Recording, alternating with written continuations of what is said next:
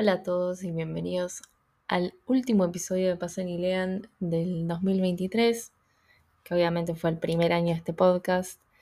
Este año leí muchísimo, probablemente de no haber leído tanto podría haber hablado un poco más acá y hacer más episodios, pero bueno, fueron 10. Esperemos que el año que viene sea más porque disfruté muchísimo hacer esto y de todo el, intercambio y de todos los comentarios que surgieron a partir de hacer esto que fue muy enriquecedor.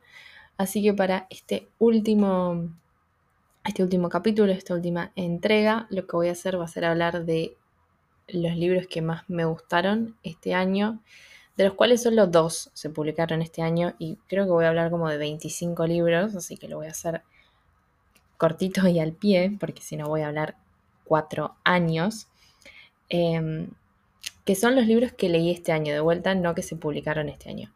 Este año leí, hoy es 29 de diciembre cuando estoy grabando esto, estoy leyendo dos libros que probablemente termine antes del fin de semana, pero no sé. Al día de hoy, que es 29, leí 88 libros este año, que es una barbaridad, y por eso tengo tantos libros que me gustaron.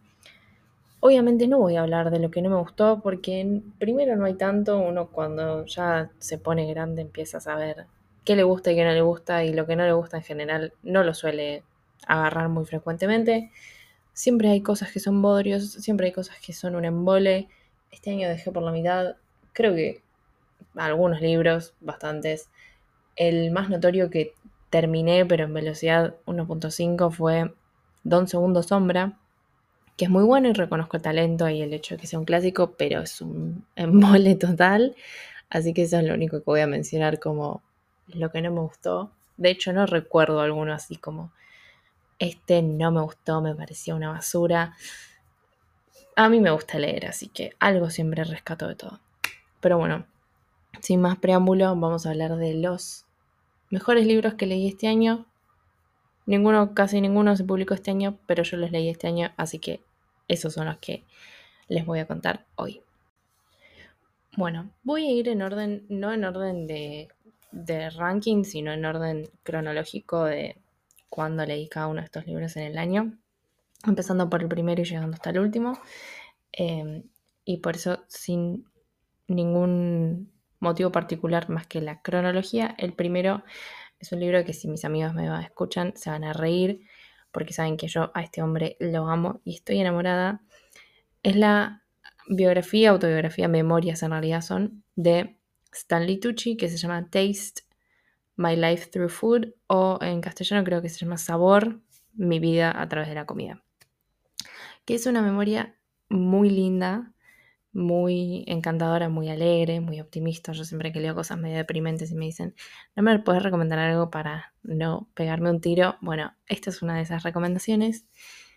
En este libro lo que hace Stanley Tucci es lo que dice el título, va contando un poco de su vida, anécdotas, un poco de su familia, de, su adolescencia, de su crianza y de su adultez a través de la comida.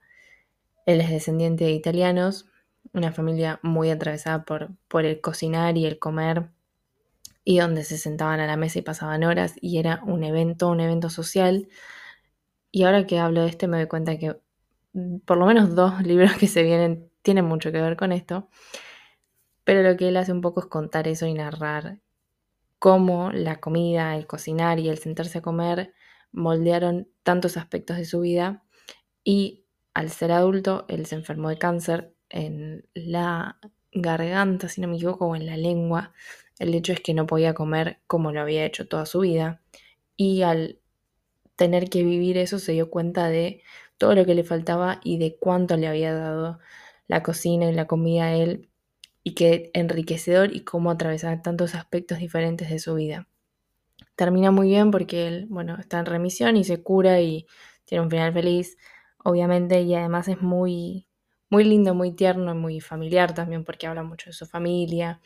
A mí me encantó. No sé si lo escribió él o si hay un ghostwriter en el medio, pero de cualquiera, de cualquier forma es un libro hermoso, muy bien escrito y atrapante yo lo leí en uno o dos días y súper recomendable para quienes quieran algo más como para distraerse, para alguien que capaz no lea tanto ni esté tan acostumbrado. para quien le guste comer y cocinar, la verdad que recomendadísimo.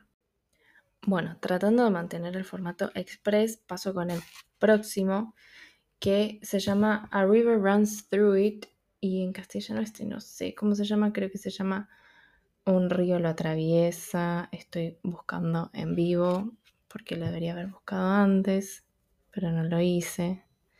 Hay una peli, El río de la vida es la traducción en España igual. Sé que hay una peli em, basada en, en este cuento largo, novela corta de Norman MacLean. En la edición que yo leí estaba este y dos cuentos largos barra novelas cortas más. Es un libro muy lindo y muy como muy sutil, como que no pasa una infinidad de cosas, como más la atmósfera y el ambiente que, que es muy disfrutable de leer. Básicamente es la historia de dos hermanos, uno de los cuales ama ir a pescar y como que su vida pasa por eso, es el eje en su vida es el ir a pescar. Está contado muy hermosamente y te dan ganas de ir a pescar. Yo soy anti naturaleza, por ejemplo, anti camping y me realmente me dio muchas ganas de aprender a pescar y de ir a pescar porque la forma en la cual está contado, sobre todo las descripciones de los paisajes, de los ríos, de la naturaleza, son muy lindas y los otros dos cuentos que están en este libro también me encantaron. Hay uno sobre un chico que es guardaparques, más que guardaparques se dedica específicamente a detectar incendios. O sea, él como que se para en la montaña y se pone a mirar a ver si ve humo formándose en algún lado.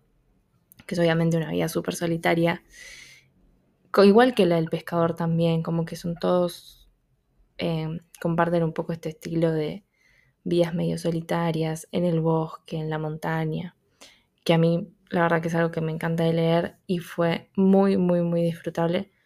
Así que em, también lo recomiendo, no es súper conocido, a mí me encantó descubrirlo, lo recomiendo a mi novio. Em, y no pensé que me iba a gustar tanto como me gustó, así que este es el segundo libro. Tercero, tenemos uno que es muy gracioso. Y es muy gracioso para ser lo que es, que es un clásico, que se llama Bartleby el escribiente, que es de Herman Melville, el escritor de Moby Dick. Y es muy gracioso porque lo que es es Bartleby, que es un joven, en, esto es en 1800, que entra a trabajar en una oficina de escribiente, que era como el que escribía cosas básicamente, se hacía un poco de tarea administrativa. Y un día el jefe de Bartleby le dice, che, necesito que escribas, que redactes esto. Yo te dicto y vos escribís. Y Bartleby le dice, preferiría no hacerlo. Que es una frase que después medio que trascendió y se hizo muy conocida porque a, mí me encantaría decirle a mi jefe, preferiría no hacer esto. Y él es como que rompe esa barrera o rompe el hielo de decir, bueno, sí, yo le voy a decir que no tengo ganas de hacerlo. Y es lo que hace. Eh, es un personaje como muy estrambótico, claramente, porque es como que él da rienda suelta a ese impulso que todos tenemos alguna vez, que es decir, ¿y si le digo que no a esta persona? Si le digo que no lo quiero hacer, bueno, él se deja llevar y dice que no. Y dice que no todas las veces que quiere y todas las veces que puede, hasta que el jefe ya directamente ni siquiera sabe qué hacer, porque si le dice, che, te echo, no vengas más, él le vuelve a decir, no, preferiría no hacerlo. Entonces no se entiende bien qué es lo que quiere, pero es muy cómico porque en el fondo uno lo entiende, porque tiene mucho sentido el hecho de que él diga que no. Y es una novela muy cortita, muy divertida también. Hasta ahora estamos bastante, bastante light con el mood. Em, que se puede leer en poquitos días. Ideal creo para, para el verano, para llevar de vacaciones o para un fin de semana, que también es bastante sencilla de leer, dado que es Melville. Yo, por ejemplo, Moby Dick nunca lo pude leer, lo empecé varias veces y nunca lo terminé, pero esto es un, como un buen approach para conocerlo un poco sin tener que entrar en Moby Dick. Bueno, seguimos con el cuarto que yo ya lo mencioné acá, el quinto también, varios de estos los voy a haber mencionado. Em, el cuarto es un libro de cuentos que me encantó, que es Las repeticiones de Silvino Campo, que para mí creo que es mi favorito de lo que llevo leído de ella, ahí hice una vez un episodio entero sobre Silvino Campo porque la amamos, pero en este libro en particular, en esta colección en particular, hay dos novelas cortas a lo último, que si no me equivoco estaban inéditas hasta la publicación de esta edición, que Lumen volvió a sacar ediciones nuevas, lo cual a mí me choca porque yo ya las estaba juntando en el formato anterior y ahora cambiaron el formato y estas son más altas y más feas. Pero bueno, no importa. Entiendo que creo que la tapa anterior era muy cara de, de imprimir o de hacer. Pero bueno, no importa. En estas ediciones lo que hacen es publicar estas dos novelas cortas, una de las cuales se llama La Vidente o El Vidente. ¿La Vidente? ¿El Vidente? Creo que era... A ver, lo tengo acá. El Vidente, sí. Sí, tiene sentido que era el vidente porque el protagonista era un chico. Bueno, y la otra, que es de la que quería hablar, se llama Lo mejor de la familia, que ya hablé de este cuento cuando hablé de Silvino Campo en general, pero me parece que es brillante. No entiendo cómo era inédito si... O no sé si inédito, pero mm, como menos conocido. Sí, para mí es realmente de lo mejor que escribió. Y después en los cuentos también hay joyas, igual en todas las colecciones de Silvino Campo los hay, pero en este me acuerdo de disfrutarlo mucho en particular. Hay uno que no me, no me acuerdo el nombre del cuento, pero se trata de un chico que se llama Ruperto, que está enamorado de una muñeca, que es buenísimo. Como que Silvino Campo tiene todo esto de jugar un poco con la imagen del niño y un poco perversificarlo, pero con una cuota medio inocente también a la vez. No sé, ya lo hablé cuando hablé de Silvino Campo, no me quiero volver a meter, pero las repeticiones me parece una gran recomendación y un gran lugar para empezar a leer a Silvino Campo si aún no lo hicieron. Siempre para mí mejor empezar por los cuentos, sobre todo con Silvino Campo, porque los suyos son realmente maravillosos. Y el próximo que tengo que también ya lo he conversado acá es Los años de Annie Ernaux, que fue la ganadora del Premio Nobel de Literatura del año pasado el año pasado o el anterior, el año pasado creo, que mm, es el único que leí de ella hasta ahora, pero una obra maestra.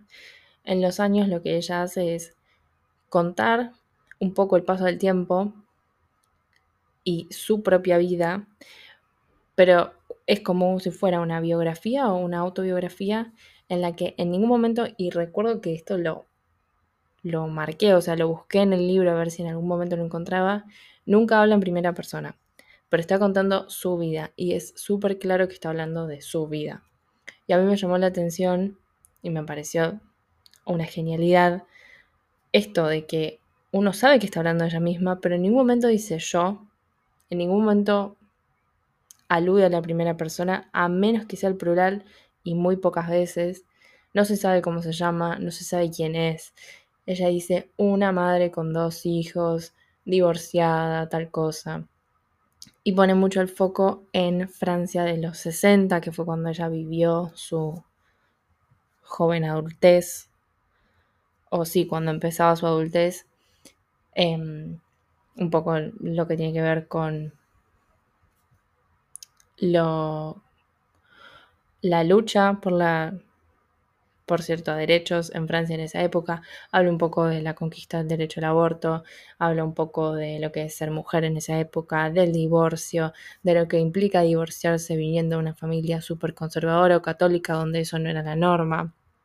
Como que va tocando muchos temas de repente, tiene ciertas como recurrencias que están buenas también para ir viendo cómo el paso del tiempo a través del mismo recurso, por ejemplo, eh, me acuerdo que hablaba siempre de estamos todos sentados a la mesa, o no decía así que en primera persona, pero decía, están todos sentados a la mesa, está la mamá, el marido y los dos bebitos, y al año siguiente o la vez siguiente que lo, que lo vuelve a mencionar, dice, estaba sentada a la mesa la madre divorciada, un adolescente que no le daba bola, y así sucesivamente. Es un librazo. Yo quiero seguir leyendo a ¿no? Entiendo que los demás son como más convencionales en formato, porque este es, o sea, un poco más único. pero es excelente. Incluso va contando medio la historia de Francia entera al narrar su propia vida y viceversa. Así que muy interesante y súper recomendado. Bueno, después tenemos, y de todos estos voy a poner el año de publicación original, en, que siempre lo dejo en la descripción del episodio.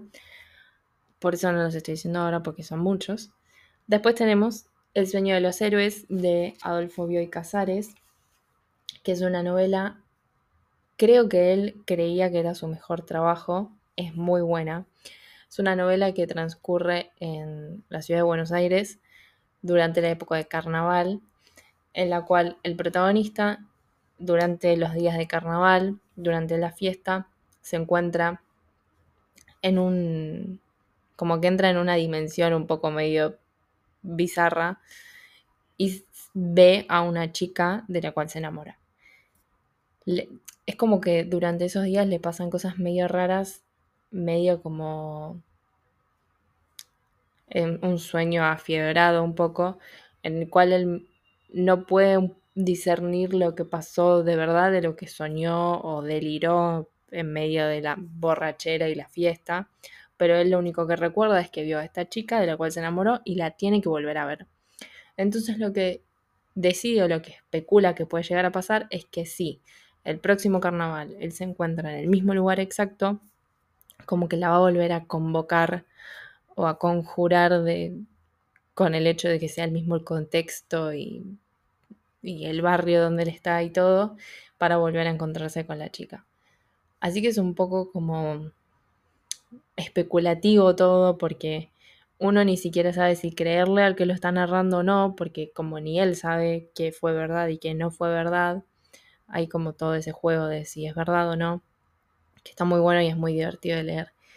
Hay otro libro de Bioy Casares que tengo en la lista, pero creo que de los dos, este es el que más me gustó.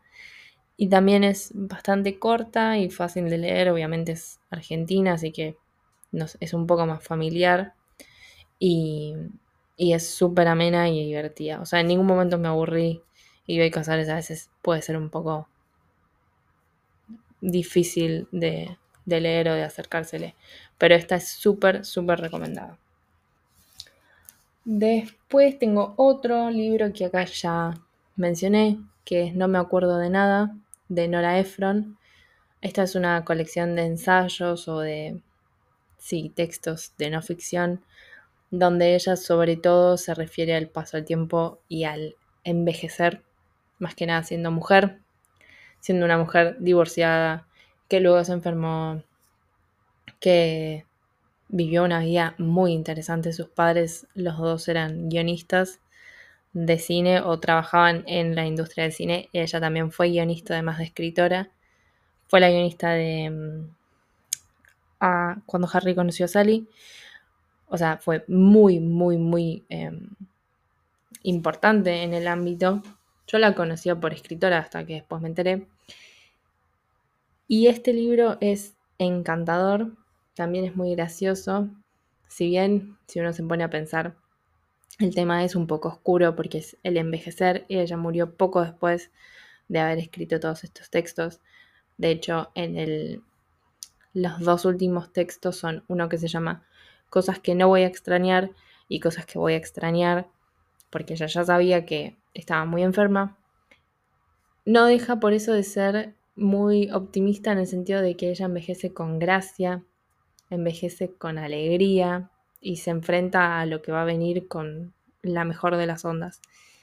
Al respecto también hay otro libro de Nora Ephron que yo leí hace varios años que se llama No me gusta mi cuello, donde habla más específicamente de los padecimientos físicos del envejecer, que se caigan las cosas, que haya arrugas por todas partes, que haya una que es más linda porque se operó, que esto, que también recomiendo, pero creo que no me acuerdo de nada, es más, un poco más filosófico porque habla más de la experiencia psíquica y no tanto física del estar más grande. Y va contando bastantes cosas de su vida que son muy interesantes, como viñetitas o episodios o anécdotas en particular son muy interesantes. Ella es muy interesante. Y también es un libro cortito, Se lee súper rápido porque los textos son bastante cortos. Es como para leer en el colectivo, porque, no sé, lees 8, 10, depende de qué tan largo sea el viaje, y, y te hace pensar. Te hace pensar, pero a la vez no necesitas estar súper concentrado para leerlo. Así que recomendado para el colectivo. Después tengo uno que no me acuerdo si ya, si ya lo mencioné o no, pero es todas las cósmicas de Italo Calvino. Italo Calvino es uno de mis escritores favoritos, lejos. Él es el autor de mm, El varón rampante, que es uno de mis libros favoritos, pero hoy no voy a hablar del varón rampante, hoy voy a hablar de todas las cósmicas y es una colección de cuentos a los que él le llama las cósmicas, que son todos muy... Casi parece que están destinados a niños, no están, son para adultos. Como que un niño no sé si entendería esto, pero son cuentos medio raros donde se explica un poco el origen del cosmos de una forma alternativa eh, y poco científica. O sea, son inventos, pero son inventos que cuadran bastante sobre la historia del universo y de la humanidad y de qué vino antes del ser humano. Son re graciosos, son divinos, o sea, no hay otra palabra para mí, para Italo Calvino, que no sea que es un divino. Es, es hermoso leerlo, es encantador, es divertido y todas las cósmicas es un libro muy tierno que le recomiendo a cualquiera. Al final son bastante alegres mis recomendaciones. Esta es otra recomendación alegre. Son, o sea, son hermosos. Es divertido leerlos, es hermoso leerlos. A mí me encantan. Hay uno en particular, y creo que sí, que ya hablé de esto porque creo que me acuerdo de decir. Hay uno en particular que a mí me gusta que se llama La distancia de la luna, en el que explica que en algún momento, que todo, obviamente todo es mentira, que en algún momento la luna estuvo tan cerca de la Tierra que se podía llegar a la luna si uno iba mar adentro, ponía una escalerita en un bote y simplemente subía y llegaba a la luna. Que esa es hermosa. Y así son todos los cuentos. La segunda mitad se pone medio pesada, como que son muy técnicos de, no sé, una bacteria que se llamaba Pepito y le pasaba esto, esto y esto. Pero la primera mitad es mi favorita y la que yo recomiendo. De hecho, si compran las cosmicósmicas, les va a venir la primera mitad nada más y no la segunda que es como la versión ampliada que es el que tengo yo. Y con la primera mitad para mí ya es más que suficiente. Bueno, continuamos. Este fue el año que descubrí a Claire Keegan, que es una escritora irlandesa que me encantó. De hecho, tengo los tres libros que leí de ella están en esta lista porque los tres son casi perfectos y comparten algo que es que son muy cortitos, lo cual también viene bien. El primero que tengo, que fue el primero que leí, se llama Tres Luces, que en inglés se llama Foster, nada que ver. Tres Luces igual tiene sentido con respecto a la historia porque si lo leen se van a dar cuenta. Pero Foster o Tres Luces Trata sobre una nena que vive en una granja en Irlanda a mediados de los 80, donde su mamá tiene, creo que ella es la, una de siete, ocho hijos, está embarazada y está por dar a luz al séptimo, octavo, lo que sea. Una familia muy numerosa, muy pobre, muy humilde, donde ella mucho lugar no tiene más que para quehaceres domésticos. No son muy cariñosos con ella.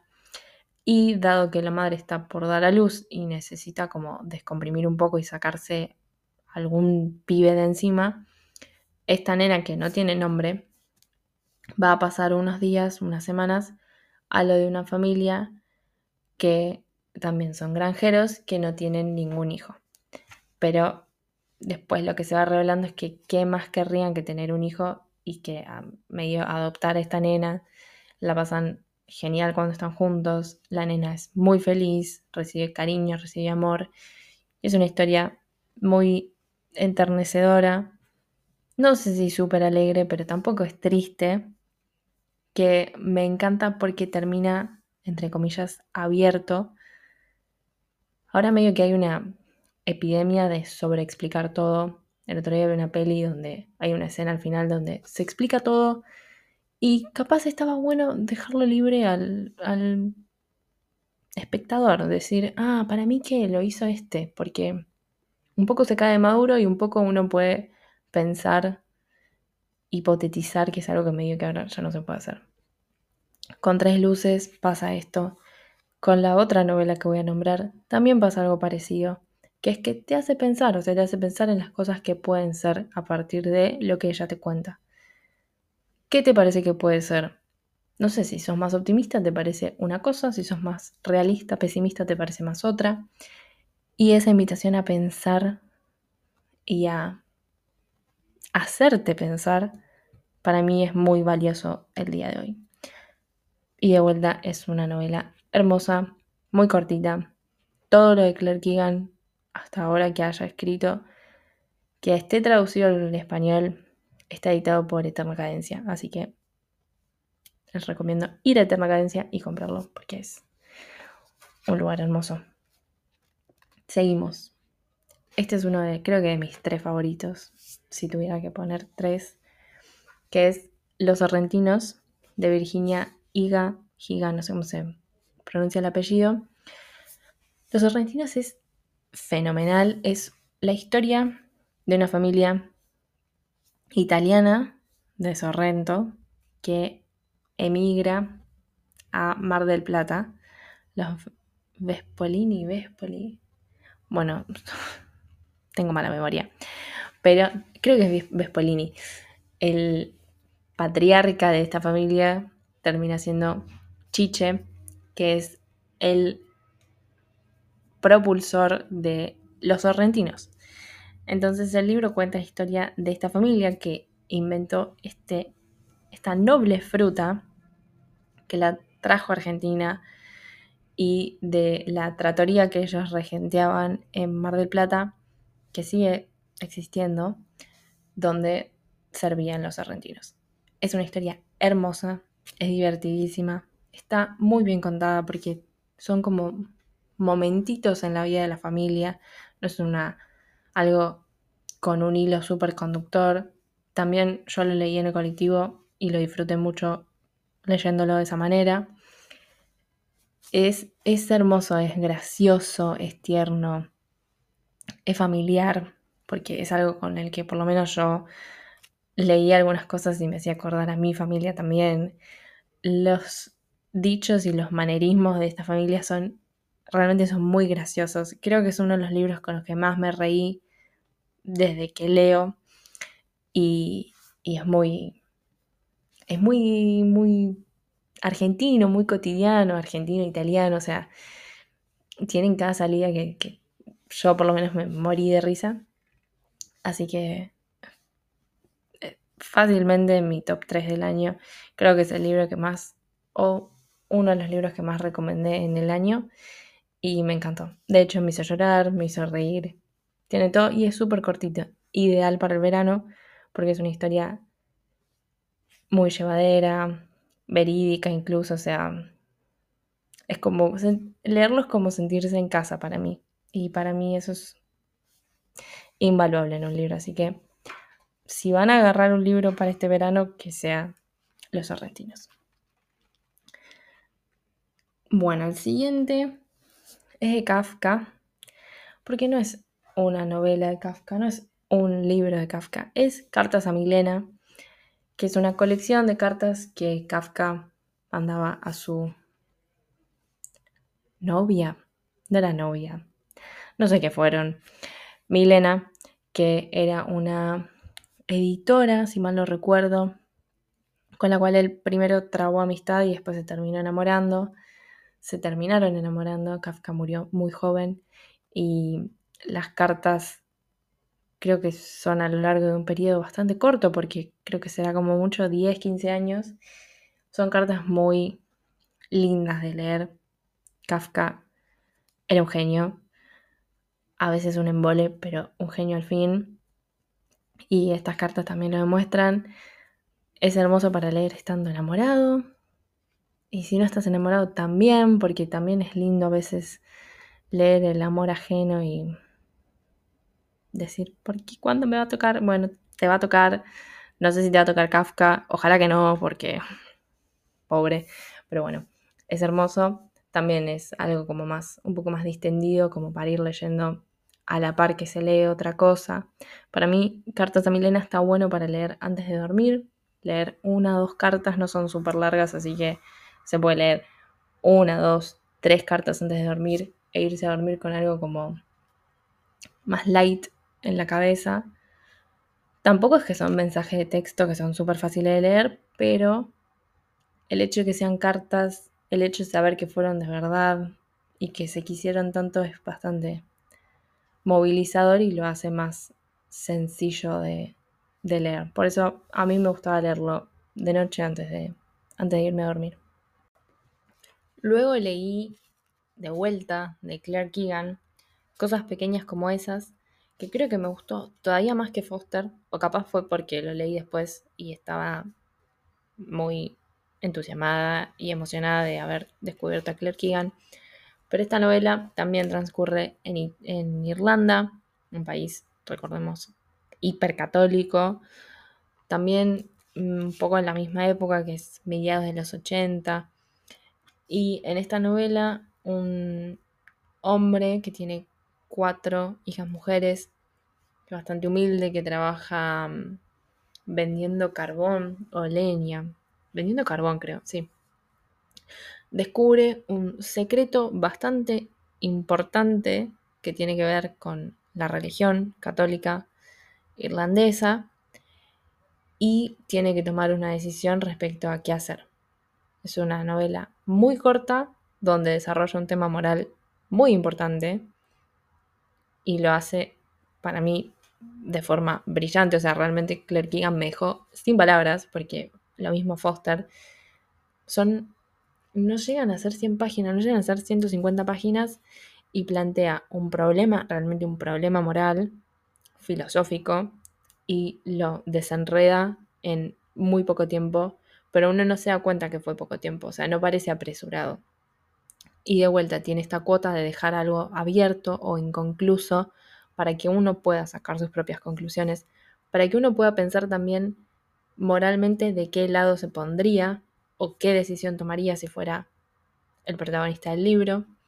Y es eso para mí es, como dije antes, es invaluable, o sea, es realmente refrescante encontrarlo en algo nuevo. Si bien no fueron publicados este año, son novelas bastante recientes. Claire Keegan tiene 40, 50 años, así que no, no es que esto es del año de Los Miserables donde todo era épico. No, es, de ahora y el hecho de que lo pueda seguir haciendo, el hecho de que no necesite sobreexplicar cada párrafo y cada cosa y cada lección. No, no, no, pretende aleccionarte, pretende contarte algo que pasó y que a partir de eso vos pienses y hagas tu propio juicio de valor. Así que Claire Keegan, soy tu fan número uno. Después, leí los mejores cuentos policiales que están compilados por Borges y Bioy Casares. Buenísimo, a mí me encantan los policiales, pero siento que ahora que estoy más grande no le encuentro tanto el tiempo porque prefiero leer otras cosas. Pero cuando era más chica leía policiales todo el verano. Y este estuvo muy lindo como para volver a introducir esa cuota de, de policial es un libro bastante largo, tiene varios cuentos, se lee a poquito, uno por noche, uno por fin de semana, una cosa así. Todos son buenísimos. O sea, realmente su criterio me sorprendió. Yo lo amo Borges, ya saben que lo amo Borges, pero eh, conjunto con Bioy Casares que hayan elegido tan buenos cuentos y que sean tantos y que hayan acertado con tantos, es magnífico. Hay algunos, hay uno solo de Sherlock Holmes, hay algunos de Ellery Queen, de Agatha Christie no hay nada, hay uno de Edgar Poe que es La carta robada, que es excelente. Y siento que también está bueno como para introducir muchos autores yo no conocía, entonces por ejemplo me anoté un par que dije, este me interesa como para chusmear otra cosa, así que a quien le interesa el género policial, este está muy bueno para usarlo como de punto de partida para seguir leyendo y conociendo otras cosas, que nunca está de más.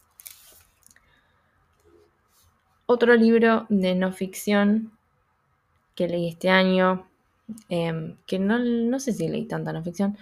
Bueno, otro libro de no ficción es Vivir con nuestros muertos de em, Delphine Horviller, que es una rabina francesa, que en algún momento del libro o en la parte de atrás, no me acuerdo, dice que ella es la tercera mujer en Francia en llegar a ser rabina.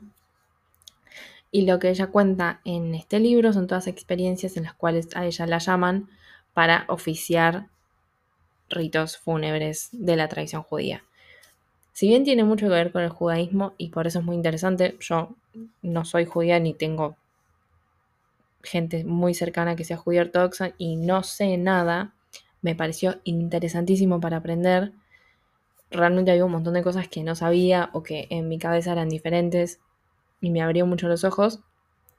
Si bien en gran parte trata sobre eso, principalmente lo que trata es de vivir con nuestros muertos, justamente el hecho de perder a alguien, el duelo que sigue, cómo eso cambia de religión en religión o de tradición en tradición, de país en país, cómo la gente reacciona distinto. Ella habla de unas 8 o 10 personas diferentes y el círculo de esas 8 o 10 personas diferentes. Y es, es muy lindo, es esclarecedor. El hecho también de que cuente tantas diferentes también te da la pauta de cómo la gente siempre tiene reacciones diferentes. Hay algunos a los que capaz no les nace decir, uy, bueno, voy a invitar a todo el mundo. Hay otros que al revés dicen que venga todo el mundo y que lo celebren. Algunos que se lo toman con más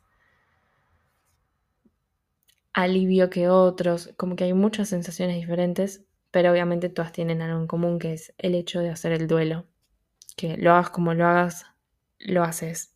Así que está muy bueno para quien haya atravesado una muerte cercana, porque no tiene golpes bajos, habla de la muerte, pero no es súper deprimente no es el año del pensamiento mágico que te abrís las venas, que ya tengo que hablar de John Didion, lo tengo pendiente.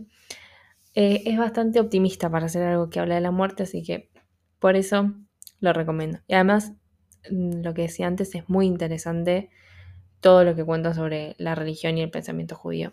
A mí me encantó.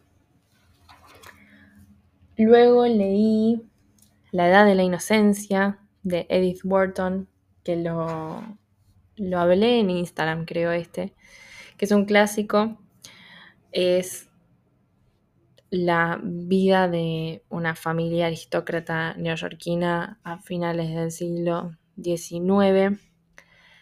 Tiene un plot twist que me dejó boquiabierta. No pude creer que terminara así. Cuando lo entendí y entendí lo que estaba pasando, dije, no puede ser. O sea, escandalizada. Em, me encantó.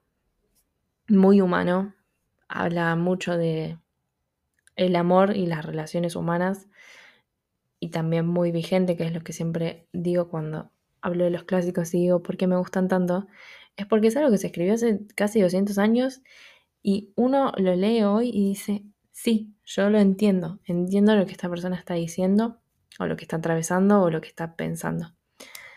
Así que mm, no lo voy a mm, a resumir mucho porque tiene muchos personajes.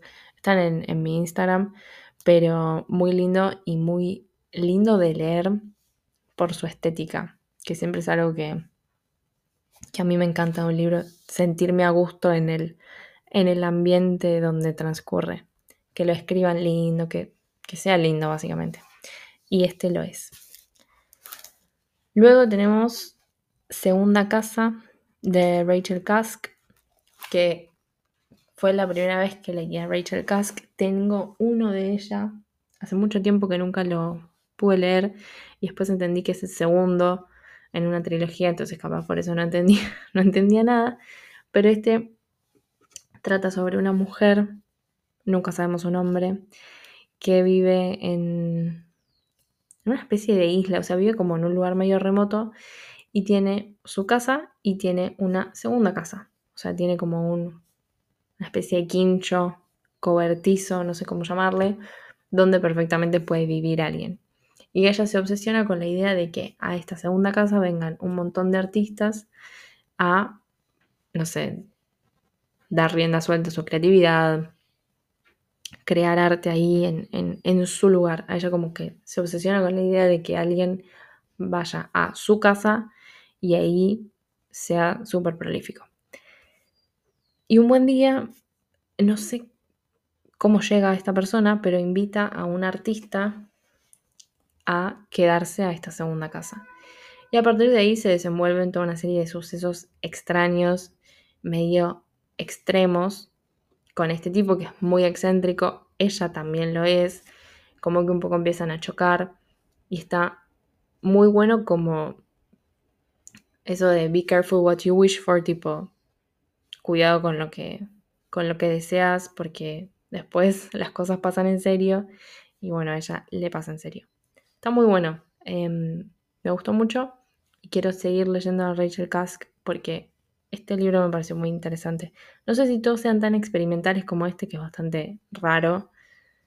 Como que en ningún momento sabes el nombre de ella, del artista tampoco. Sabes solo el nombre de su marido y de su hija. Pero te dan ganas como de, indagar más en, en su obra. Por lo menos a mí me dieron ganas. Así que, segunda casa, Rachel Kask. Bueno, esto ya dura 40 minutos, así que voy a apurar un poco el trámite. Voy a seguir con uno que también entra en el top 3, o sea que acá ya vamos con el segundo del top 3, que es Léxico Familiar de Natalia Ginsburg, que también lo puse en mi Instagram, creo. Y Léxico Familiar para mí es perfecto.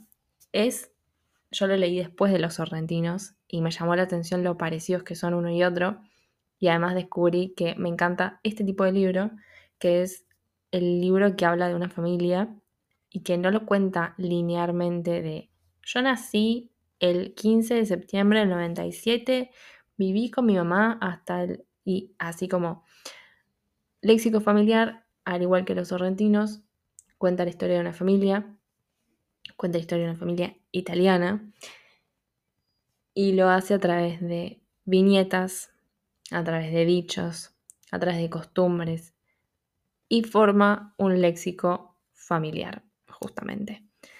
Lo que hace Natalia Ginsburg para mí es algo que una vez que lo leí me di cuenta que sentó precedente para un montón de otras cosas, porque por ejemplo los sorrentinos claramente viene de ahí, y no en el sentido de copia o de falsificación, viene en el sentido de influencia, o sea, Natalia Ginsburg fue muy novedosa e innovadora al hacer esto. Y lo que hace ella es contar la historia de su vida y de su familia a través de las cosas que hacían. No hay mucho más, o sea, no es que dice, mi mamá y mi papá una vez fueron a no sé dónde, no, dice, a mi papá le gustaba leer y le gustaba retarnos y decirnos que comiéramos tal y tal cosa. Y es igual que los sorrentinos, muy gracioso, porque uno, por lo menos yo, veo a mi familia en un montón de, de ellos también. Veo un montón de los dichos o esas, esas palabras inventadas, nosotros tenemos un montón de eso. Eh, se ríen mucho de sí mismos. Es muy tierno, muy atrapante no en el sentido de que pasen muchas cosas, sino en que no lo querés dejar de leer, porque como los argentinos, leerlo es un poco sentirte en casa, entonces no lo querés cerrar, porque no los querés callar, porque son divinos todos, y es hermoso de leer.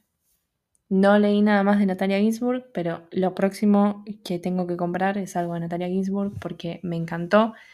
Y también es una recomendación bastante alegre, bastante optimista, si bien en el medio sucede la guerra, em, no deja de ser como... ¿Vieron que en Netflix ponen títulos, categorías medio random y hay una que se llama motivadores? Bueno, para mí este entraría en motivadores.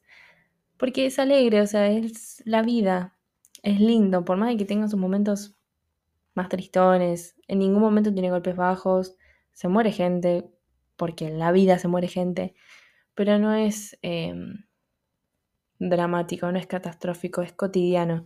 Para mí eso específicamente, que es lo cotidiano, es lo que en Los Sorrentinos me encantó, acá me encantó, en Clark me encantó y en general en lo que leí este año me gustó mucho. Así que léxico familiar, Natalia Ginsburg. Luego, Frutos extraños, Leila Guerriero, ya lo mencioné. Que hablé como media hora de Frutos extraños, así que no voy a decir nada.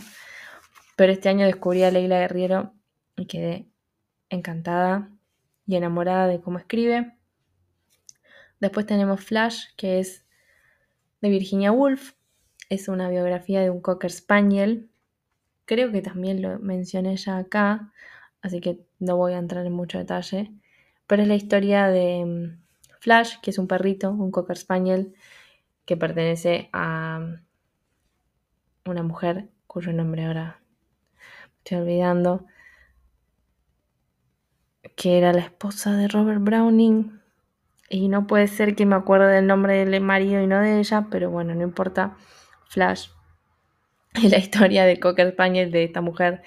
Y lo que hace Virginia Woolf un poco es contar la historia de la mujer y del matrimonio a través de la historia del perrito, Flash, que bueno, vive en un momento vive en Venecia, en un momento vive en Londres, va de acá para allá, es simpático, de repente muerde y dice, bueno, yo la tuve que morder porque, eh, no sé, Elizabeth Barrett se llama la mujer, y ahí está.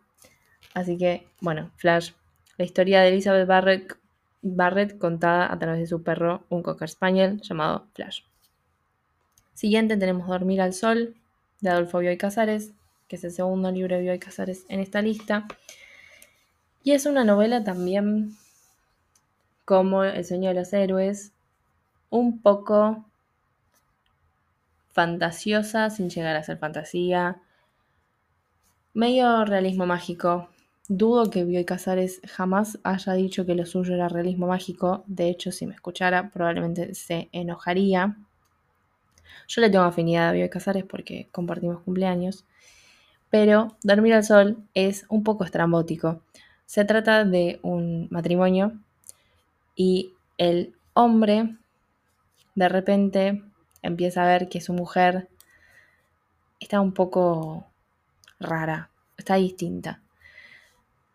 Por A o por B, Diana, que es la mujer, termina internada en el frenopático, que es una especie de manicomio, porque les pintó a la familia que había que meterla en el frenopático, la llevan. Él enseguida se empieza a arrepentir porque ve que los médicos son todos raros, que hay algo raro, que la vibra ahí es medio oscura. Y lo que dice es, bueno, la voy a esperar a Diana con un perro. Porque a Diana le encantaban los perros. De hecho, medio un poco el artífice de meterla en el frenopático es un hombre que criaba perros que vivía por ahí por el barrio. Entonces, ¿qué hace? Consigue un perro, adopta un perro, al cual le pone el nombre Diana. Y en el perro también empieza a observar cosas raras, así como en Diana. Y se desenvuelve algo muy raro, que es un tema medio ya directamente fantasioso, entre el perro y la mujer, y un círculo medio vicioso entre los dos, que es muy de vuelta, es raro, es extraño, es descabellado, pero lo cuenta de una manera tan realista, por eso dije realismo mágico, que casi hasta puede ser factible que pasen estas cosas. Lo que me encanta de Bioy Casares de los dos libros que traje acá, es que son muy barriales. Yo soy de barrio y leerlos un poco parece como algo que me podría pasar a mí, porque viene el vecino y le dice, no, che, porque tu mujer no sé qué, o con el del carnaval también, no, porque me junto con los gorditos de la esquina acá, en el barcito tal, acá, acá, acá, y de hecho uno transcurre en Saavedra, o sea, son barrios reales. El Dormir al Sol es más como Saavedra, Núñez, si no entendí mal, y El Sueño de los Héroes, una parte es en Villa Urquiza, hay una parte que van a la plaza de Devoto, Hay una parte que van a Parque Chas, pasan por Floresta, o sea, como que realmente pasan por cada barrio. Eso a mí me, me divirtió muchísimo como porteña, me encantó. Después tenemos mi favorito del año, creo que indiscutido, que se llama Cannery Row, de John Steinbeck, otro de mis autores favoritos. John Steinbeck tiene como dos betas. Una es la beta Al Este del Edén, que es uno de mis libros favoritos de todos los tiempos. Y la otra es la beta Tortilla Flat, que es otro de mis libros favoritos de todos los tiempos, de hombres y ratones, y toda esa beta como más tierna. Al Este Edén es más épico, es más una obra maestra. Y estos son más como, no sé, como más cuentistas, como más inocentes, un poco más alineados. Canary Row trata sobre una calle, un pasaje en una localidad en California donde transcurren todas sus historias, que se llama Canary Row, que se llama así porque ahí están todas las enlatadoras y envasadoras de distintos tipos de pescados, sardinas, anchoas, todo eso. Están a metros del mar, de la costa. En esta calle viven y de hecho el primer pasaje del libro, la primera oración es lo mejor que leí en mucho tiempo.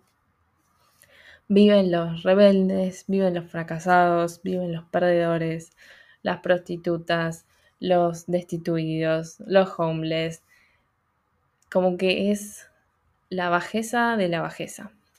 Pero son las mejores personas del mundo, porque son las personas más buenas y consideradas del mundo.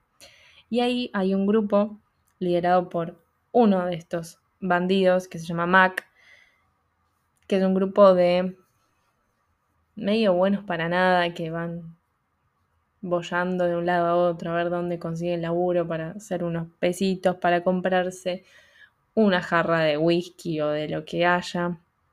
Y este grupo está ensimismado con una de las personas más no, una no, la persona más distinguida de Canary Row, que es un científico que se dedica a hacer research para las empresas que trabajan ahí, para las envasadoras, al que le llaman simplemente Doc, porque es un científico. Entonces Mac y sus amigos dicen, che, Doc es la persona más buena del mundo, nos da todo, nos explica todo, nos tiene paciencia, ¿por qué no le festejamos el cumpleaños? ¿Por qué no hacemos algo lindo por Doc? Y en el afán por hacer algo lindo terminan haciendo un desastre. Es como los otros dos que nombré, un libro muy tierno, muy alegre, donde eh, Steinbeck siempre me es un poco así, pero es la inocencia del ser humano, del que quieren hacer el bien pobres y no, no es culpa suya es gracioso, es medio triste de repente porque cuando te cae la ficha decís, oh, pero es alegre al mismo tiempo porque te hace reír, te hace divertir, em, tira muchas postas. De repente hay una parte donde Doc dice como que a él le dicen, bueno, pero los buenos triunfan, como diciendo vos que sos bueno, te está yendo bien, y él dice, sí, bueno, también no me va, estoy acá con todos estos muertos. Y como que hay muchas enseñanzas, muchas lecciones, y también es un libro cortito, en el cual se despliegan muchas cosas, se despliegan muchos aspectos del ser humano, como siempre lo hace Steinbeck. Siempre voy a recomendar a Steinbeck. Está ahí con Tortilla Flat, eh, peleando el podio. Para mí, mi favorito es Al Este del Edén, pero después siguen Tortilla Flat y Canary Row, que fue mi libro favorito del año. Y ya vamos terminando. Después, bueno, tenemos otro de Claire Keegan, que es de cuentos, que se llama Recorre los Campos Azules. Son dos cuentos muy lindos que no me los olvidé, lo cual dice mucho porque yo me olvido lo que voy leyendo. Después tenemos un cuento de Navidad que es de Alejandro, Alejandro Zambra, que es un libro chiquito de no ficción donde él cuenta su relación con su editor. Y de hecho, el libro él lo cuenta y hay un diálogo entre él y su editor, porque todas las notas al pie son las que pone su editor. Entonces es muy divertido ver porque le pone, por ejemplo, acá en lugar de poner bellos, pone lindos, porque ya dijiste bellos hace dos oraciones. Y así sucesivamente, que para quien le interese la labor editorial y sí, más como del palo em, de la industria del libro, eh, este es un libro muy bueno, muy interesante que habla de un montón de cosas que capaz yo, por ejemplo, no sabía que sucedían en el proceso editorial o en el proceso de redactar y publicar un libro, que están muy buenos. Toda esta colección es de la editorial Gris Tormenta, es la colección Editor, si no me equivoco. Son todos libros sobre el oficio de escribir, de editar y de mm, lo que es publicar y vender libros. Hay otro que leí que tengo que es el color favorito de Valeria Tentoni, que también me encantó, pero el de Zambra me pareció sensacional. Me hizo reír también muchísimo, así que de vuelta, bastante alegres las recomendaciones del 2023. Y los dos últimos, el primero es Narciso y Golmundo de Germán Gese, que es el autor de Siddhartha. Siddhartha a mí, ni fu ni fa, Narciso y Golmundo me encantó. Es la historia de Narciso y Golmundo, que son dos. Primero se conocen, Golmundo es pupilo en un colegio donde Narciso, que está estudiando, preparándose para ser cura, es profesor tienen casi la misma edad, Narciso es medio prodigioso, entonces como que llegó mucho más lejos, mucho más rápido. Y el mundo es más, un poco más volado. Narciso encarna como la racionalidad, la ambición de querer llegar a ser tal cosa, la reflexión, porque como se dedica a eso, em, piensa todo mil millones de veces, como lo más contenido, lo más conservador. Y Goldmundor encarna el artista, la creatividad, el, ser más hippie, se empieza a, mover de un lado a otro y termina convirtiéndose en una especie de trotamundos, medio campista, medio hippie conosde, porque él es hijo de una familia súper aristócrata y de repente se encuentra con que es un mujeriego y con que se desvía de todos los valores que aprendía cuando estaba en el internado ese, em, aprendiendo con Narciso. Y se empieza a preguntar, che, soy mala persona porque me gusta hacer esto y porque soy un pecador y porque no puedo yo sostener los votos de castidad como puede Narciso y porque a mí me gusta pintar y porque a mí me gusta esto. Entonces esa dualidad es como los dos lados de una misma moneda. Y la lección es, no existe el ser súper piadoso como lo es Narciso y tampoco existe la vida del pecador mm, empedernido porque el mundo no era eso, él capaz lo pensaba pero no lo era. Y de cómo la vida se trata del equilibrio. Así que es una novela muy linda, muy divertida y sorprendentemente fácil de leer porque Germán Hesse a veces puede ser medio aburrido, pero no, no, hay ningún momento aburrido ni que esté de más en la novela. Es muy linda. Y por último, tenemos La invención de la comida de Ezequiel Arrieta, que este y un cuento de Navidad son los dos únicos publicados en 2023 en esta lista. La invención de la comida es un libro de no ficción donde el autor hace un recorrido antropológico por la historia y la relación del hombre con la comida. Es decir, desde que el Homo sapiens empezó a cocinar, desde que descubrió el fuego y descubrió que si cocinaba la comida le caía mejor, desde cómo el, el, Homo sapiens fue evolucionando físicamente, anatómicamente para tolerar la comida de forma más amena, más inteligente, como de repente el hecho de que se hicieran sedentarios también impactó en, en la alimentación del hombre. Todo como desde un punto de partida bastante primitivo, que fue muy interesante, la parte que más me gustó, hasta llegar a hoy, de cómo el hombre se vincula con la comida, cómo eso tiene que ver con el medio ambiente, las enfermedades, etc.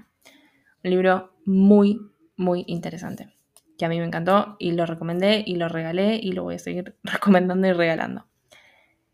Mención especial, el libro que estoy leyendo ahora, que sospecho que lo voy a terminar antes de fin de año y sospecho que entraría en esta lista de haber sido ya leído, que es Retorno a Brightshead de Evelyn Waugh, que bueno, tiene una película también muy conocida. Yo no la vi todavía porque estaba esperando a leer el libro. Por ahora me está gustando mucho, pero voy por la mitad, así que es prematuro decir que es uno de los favoritos del año. Capaz sea del 2024 si, si me distraigo con otras cosas. Así que bueno, lo quería mencionar porque es un libro que está muy lindo hasta ahora y que lo estoy disfrutando muchísimo. Y de vuelta por las dudas, recordar que el criterio para estos, para mí nunca es el mérito literario, sino el disfrute. Así que siempre es esa la vara con lo que juzgo, lo que leo, lo que me gusta y lo que no me gusta. Hasta acá llegamos. Ha quedado realmente un especial, porque creo que ya pasé la hora hablando, así que me voy a callar los veo, los escucho, los charlamos en 2024. Les deseo un feliz año a todos, un año feliz, en paz y con salud. Y sobre todo, como siempre, con muchos, muchos libros. Así que ya nos encontraremos en 2024. Mientras tanto, les dejo un beso y un muy feliz año nuevo.